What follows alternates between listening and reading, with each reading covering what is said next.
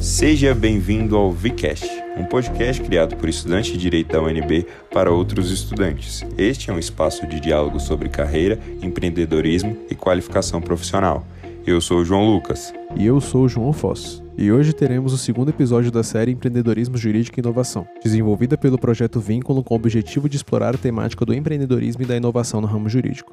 Nossa convidada de hoje é a Camila Mazeira, advogada atuante na área de direito de família e sucessões, palestrante, docente, escritora, consultora e digital influencer com mais de 110 mil seguidores no Instagram atualmente. Olá, pessoal, tudo bem? Tudo bom, Camila? Agradecer o convite de vocês, eu achei um projeto super bacana, o podcast de vocês, estou super feliz de estar aqui hoje. A gente que agradece sua participação. Vamos à primeira pergunta. Camila, você sempre enxergou nas redes sociais uma oportunidade para o crescimento profissional e financeiro ou foi algo que realmente lhe surpreendeu? Como foi o seu início? A Camila que começou esse trabalho na internet poderia imaginar tudo que a Camila de hoje vive?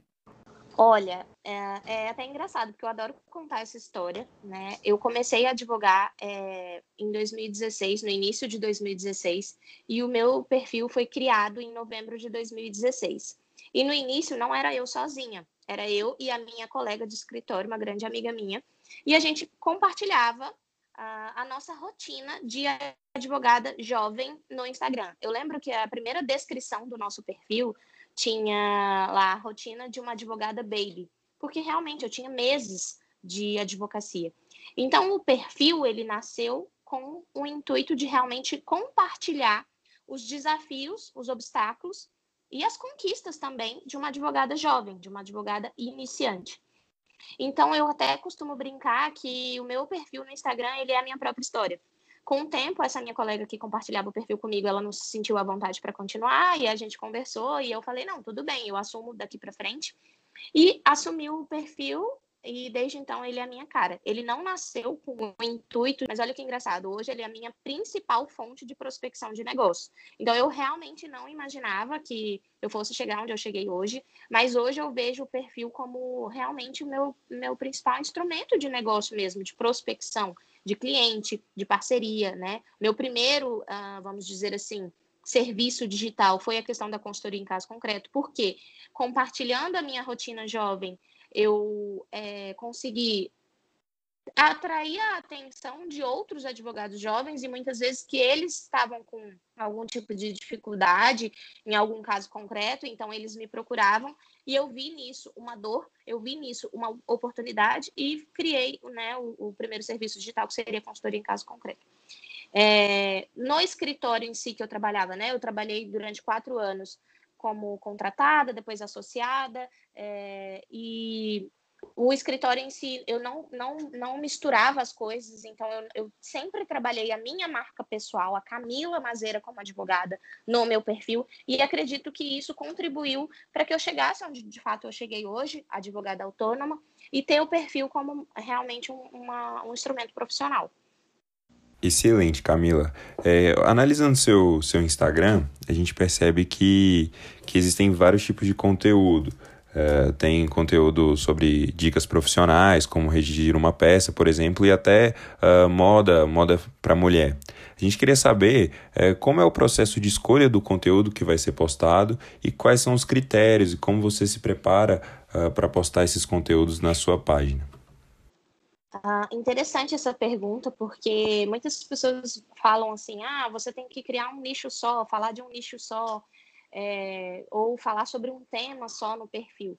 E eu costumo dizer o seguinte: o meu perfil ele é lifestyle, ou seja, eu contribuo, eu compartilho a minha rotina. Dentro da minha rotina existe sim o lado feminino, existe sim o lado mulher. Porém, o que eu compartilho lá é o que?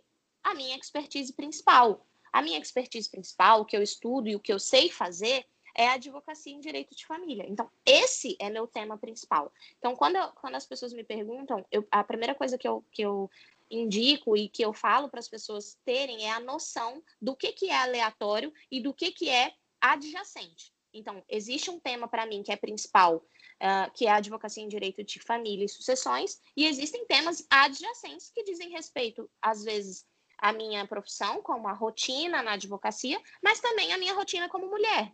Então, eu escrevo crônicas, por exemplo, todo domingo falando de coisas do universo feminino, mas isso também está dentro do que eu chamo de linha editorial. Né? Linha editorial nada mais é do que a sua política de postagem.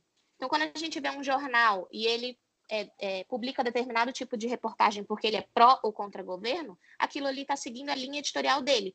Então, fazendo uma analogia, é justamente o que a gente decide publicar ou não de acordo com a nossa linha editorial. Ou seja, você precisa ter uma noção do seu personal branding, que é, que é a gestão da sua marca pessoal. Você precisa saber qual é o seu estilo, qual é a sua identidade, a sua essência. Então, por exemplo, eu por muito tempo é, fiquei mal até pela, pelas críticas das pessoas ou pelo julgamento das pessoas no sentido de ah lá vai a blogueirinha né eu, eu tenho um episódio na vida que me marcou muito quando uma pessoa renomada do direito é, falou que eu só postava look do dia e isso marcou, né? Me marcou. Mas aí eu comecei a entender que isso fazia parte da minha essência e que isso não é, prejudicava o meu lado profissional. O fato de eu gostar de postar a moda em si não contribui negativamente para que eu não seja uma boa profissional, entende?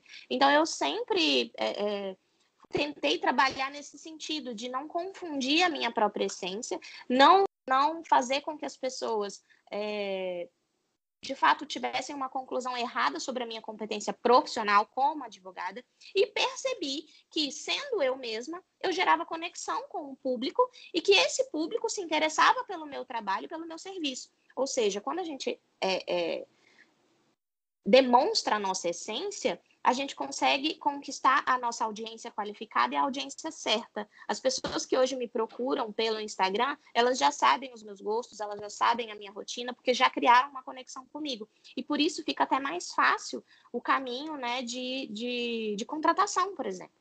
Tem a questão também da identidade visual dentro da minha linha editorial que é a questão da padronização dos nossos gostos. E eu digo o seguinte: a gente não precisa gostar da mesma coisa para sempre, mas, por exemplo, ter a mesma fonte, o mesmo estilo de escrita, ou criar quadros, como eu tenho, por exemplo, sobre domingos, nos domingos, obviamente. Então, a padronização faz com que as pessoas realmente estejam ali sempre presentes e consumindo o seu conteúdo. Então, isso faz parte do meu planejamento de conteúdo, né? Eu crio um setup de conteúdo. O que é um setup de conteúdo? É, nada mais é do que uma lista vasta de todos os conteúdos que eu posso abordar no meu perfil. Então, é, advocacia, atendimento é, na primeira consulta, uh, rotina no escritório, advocacia associada ou advocacia autônoma, enfim, eu vou criando um setup de conteúdo.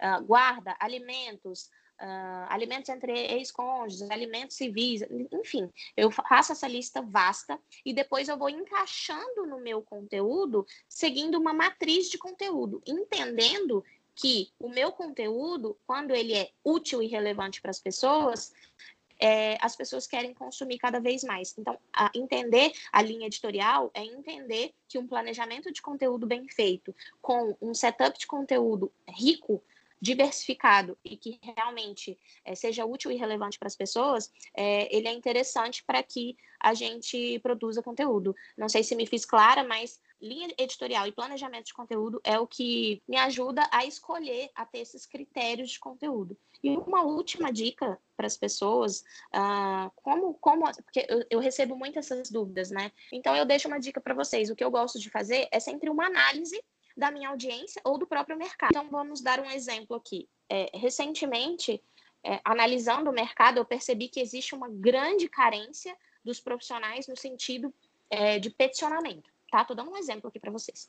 Uh, atuando há quatro anos no escritório como associada, em que a minha principal atribuição profissional era peticionamento, e agora como autônoma, né, vendo uma outra gama de advogados, atuando com uma outra gama de advogados percebi que realmente o peticionamento é uma das atribuições profissionais mais carentes no nosso mercado jurídico. Então, eu identifiquei o quê? Um problema. Eu identifiquei um problema que o meu mercado enfrenta. Como que eu transformo isso em oportunidade? Um dos caminhos é a produção de conteúdo nesse sentido.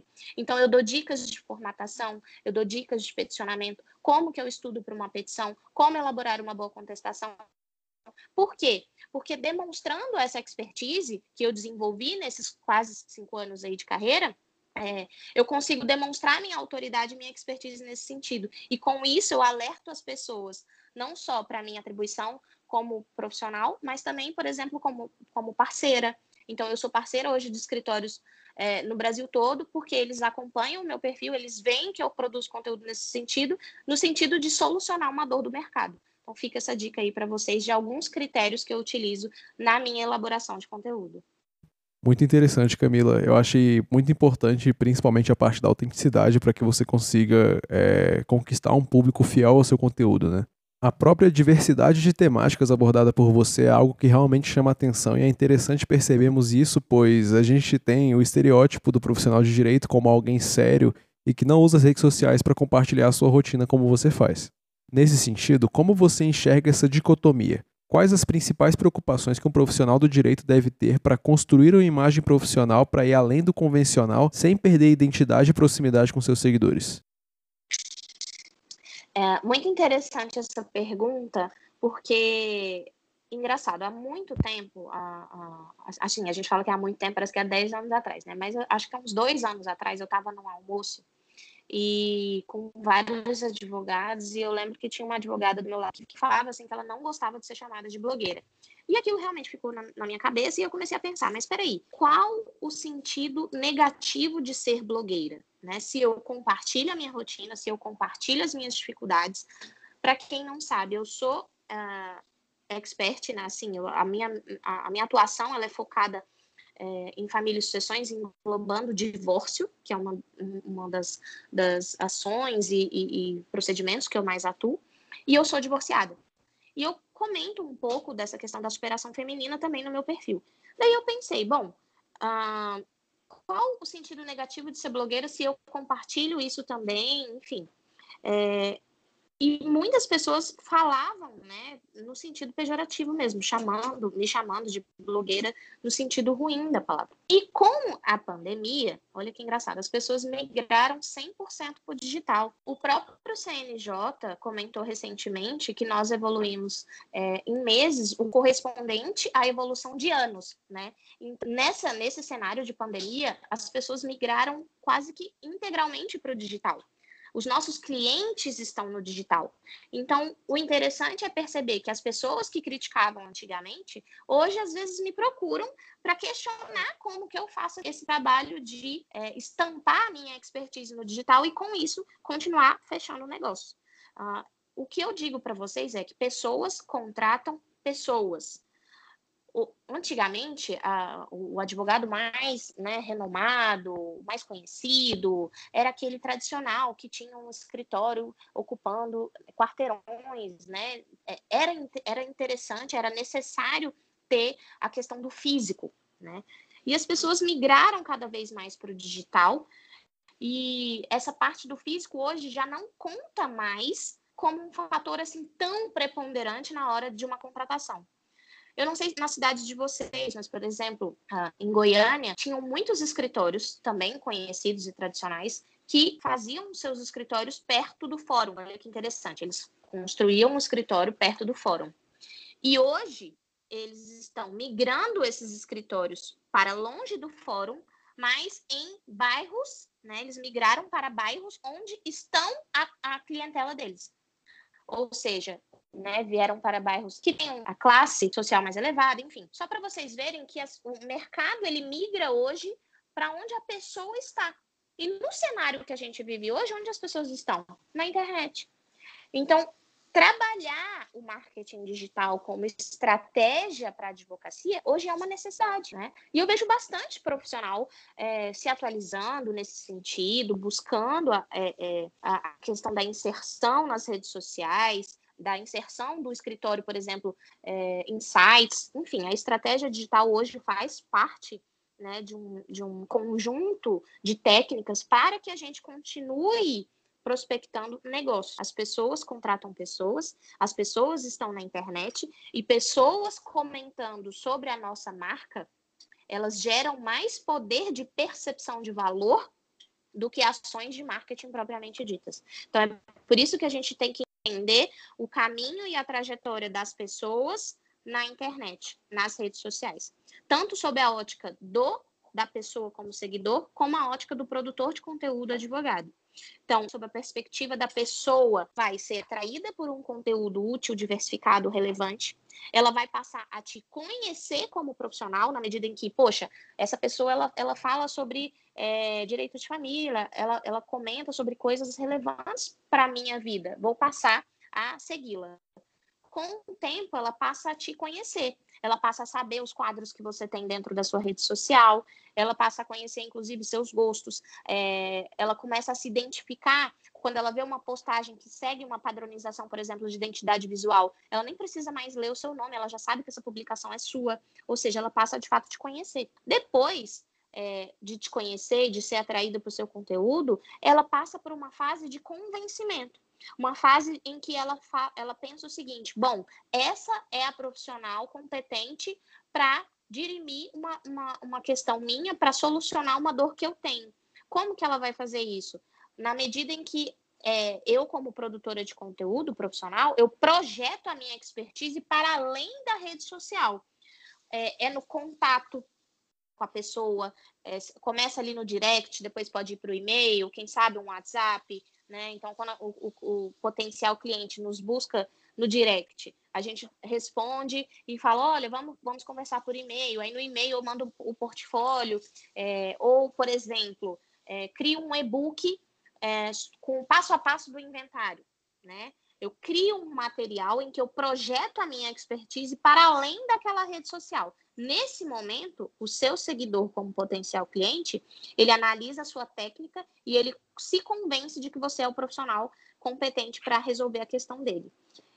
É, nesse passo, né, quando ele absorve esse seu conteúdo, quando ele absorve esse contato com você direto, ele, ele se convence que ele precisa te contratar, que é a última fase aí da jornada do seguidor como potencial cliente.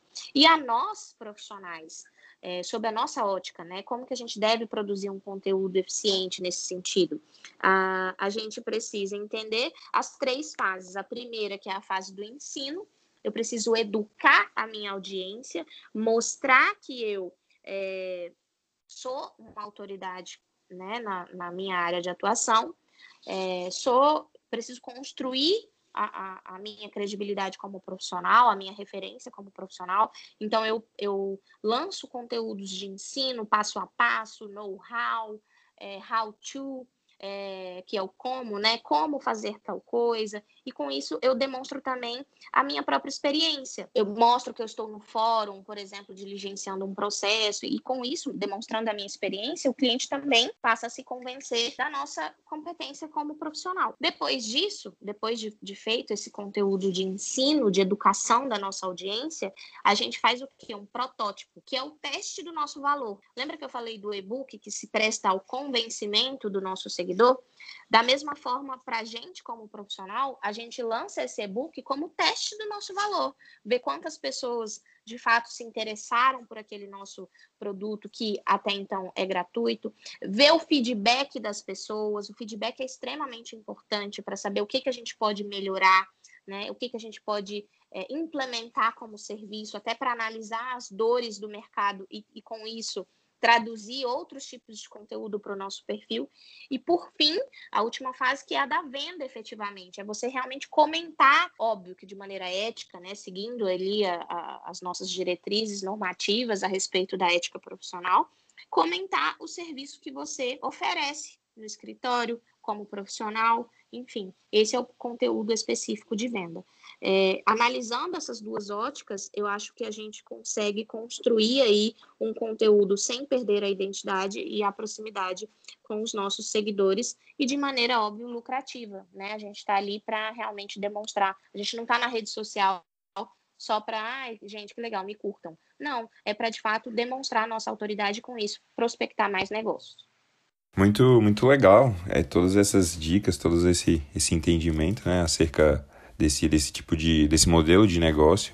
Uh, e eu fiquei muito curioso, assim, uh, você mencionou muito a relação entre você e seus clientes. Eu queria saber, assim, qual a sua opinião, o que, que você pensa uh, da relação do, do advogado com esse, com esse tribunal cada vez mais digital? Você mesmo mencionou que o, que o CNJ ressaltou recentemente que com a pandemia a gente evoluiu muito. Assim, eu queria saber é, qual a sua opinião da, desses, da tecnologia no Poder Judiciário. O que você pensa sobre isso? Bom, a tecnologia no Poder Judiciário, ela acelera muito as coisas.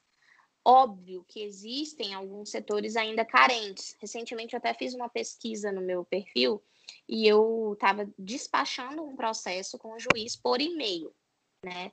E aí eu fiz uma pesquisa no meu perfil questionando os advogados. O que vocês estão achando, né, do despacho por e-mail de processos? E a grande maioria falou que acelerava, né? Que realmente facilitava a comunicação com o juiz, porque muitas vezes nós, como advogados, a gente precisava se dirigir até o, o tribunal, dirigir até o fórum para conversar com, com um juiz, um desembargador, enfim, e aí, chega, chega, chegando lá, ah, não, ele não tá, ah, não, aguarda. E aí aquilo tomava muito tempo da gente, né? Hoje a gente sabe que o tempo é o fator mais determinante ali para a questão da gente é, assumir ou não um compromisso. Né? O tempo é muito relevante para isso. E a grande parte dos, dos advogados falou que facilitou. E alguns que falaram que não facilitaram é, vieram conversar comigo. E olha que interessante. Eles falaram o seguinte: que muitos juízes não estão, às vezes, preparados para essa questão de, de, da tecnologia né? Porque precisa responder rápido, enfim, né? É, é rapidinho, a gente manda um e-mail, a gente quer a resposta rápido. E muitos advogados se queixaram dessa questão do juiz às vezes não responder, do juiz às vezes não facilitar essa comunicação, que se antes já não tinha presencial, agora que, que, que dificultou, enfim. Então existe essa, essa, essa dicotomia aí, né, da questão de acelerar mas também existe essa questão da, da, dificuldade, que eu acredito que seja inerente mesmo ao contexto que a gente vive hoje, de, de, de uma necessidade urgente de, de atualização mesmo, mas acredito que os benefícios sejam muito maiores, né? Há duas semanas, algumas semanas atrás, eu estava despachando um processo virtualmente, numa videochamada com um juiz, e ele estava em outro estado. E aquilo, para mim, foi uma experiência profissional muito interessante, porque para mim foi muito bacana, né, despachar com um juiz de outro estado, conhecer a, a, atuação do Poder Judiciário em outro estado é, através da internet, né, para mim como profissional, e também a, sob a ótica do meu cliente, foi muito mais vantajoso para ele, porque ele não teve o custo de me deslocar, pagar uma passagem, hospedagem, alimentação, para eu ter que ir até lá e ficar cinco minutos, que geralmente os nossos despachos não passam de uma hora, né? Às vezes é muito rápido mesmo. E eu fiquei minutos conversando com o juiz e eu pensei, meu Deus, que economia que o meu cliente teve. Então, eu acho que os, os benefícios são muito bons, ah, principalmente para nós como advogados, porque a gente pode, por exemplo, prestar serviços para além do nosso local físico de atuação, a questão da celeridade, enfim, os benefícios realmente são muito maiores, apesar aí de algumas questões técnicas, né, e de logística mesmo, do contexto dessas dificuldades que eu mencionei, que são normais dentro de uma mudança aí de paradigma e de contexto que a gente vem enfrentando, principalmente em razão da pandemia. Concordo com você, Camila. A tendência realmente é a tecnologia deixar tudo mais rápido e prático ao passar do tempo. Enfim, para finalizar, seguiremos uma tradição dos podcasts do Projeto Vínculo e gostaríamos de pedir uma indicação cultural que agregue conteúdo ao futuro profissional do direito. Pode ser desde um livro, filme, série, documentário ou até mesmo outro podcast. Olha, é, se vocês estão esperando assim que eu, que eu vá dar dicas de, enfim, séries jurídicas ou, ou livros voltados à atuação do advogado em si, eu não vou fazer isso.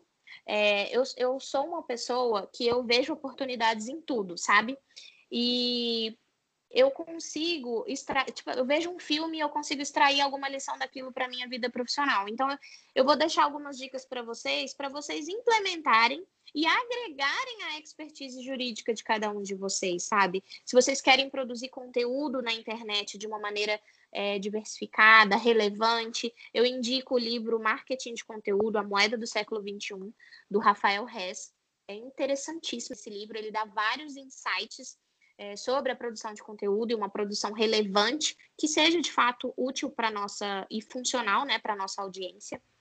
É, fica essa dica para vocês. Um outro livro que eu gosto muito, me ajudou muito a entender a questão da, da precificação, né, da receita, do negócio rentável em si. O nome desse livro chama Receita Previsível, do, eu não vou saber é, pronunciar direito, mas se chama Aaron Ross, o Ross, o autor, tá? Mas o livro é Receita Previsível, é bem tranquilo de encontrar ele na internet, enfim.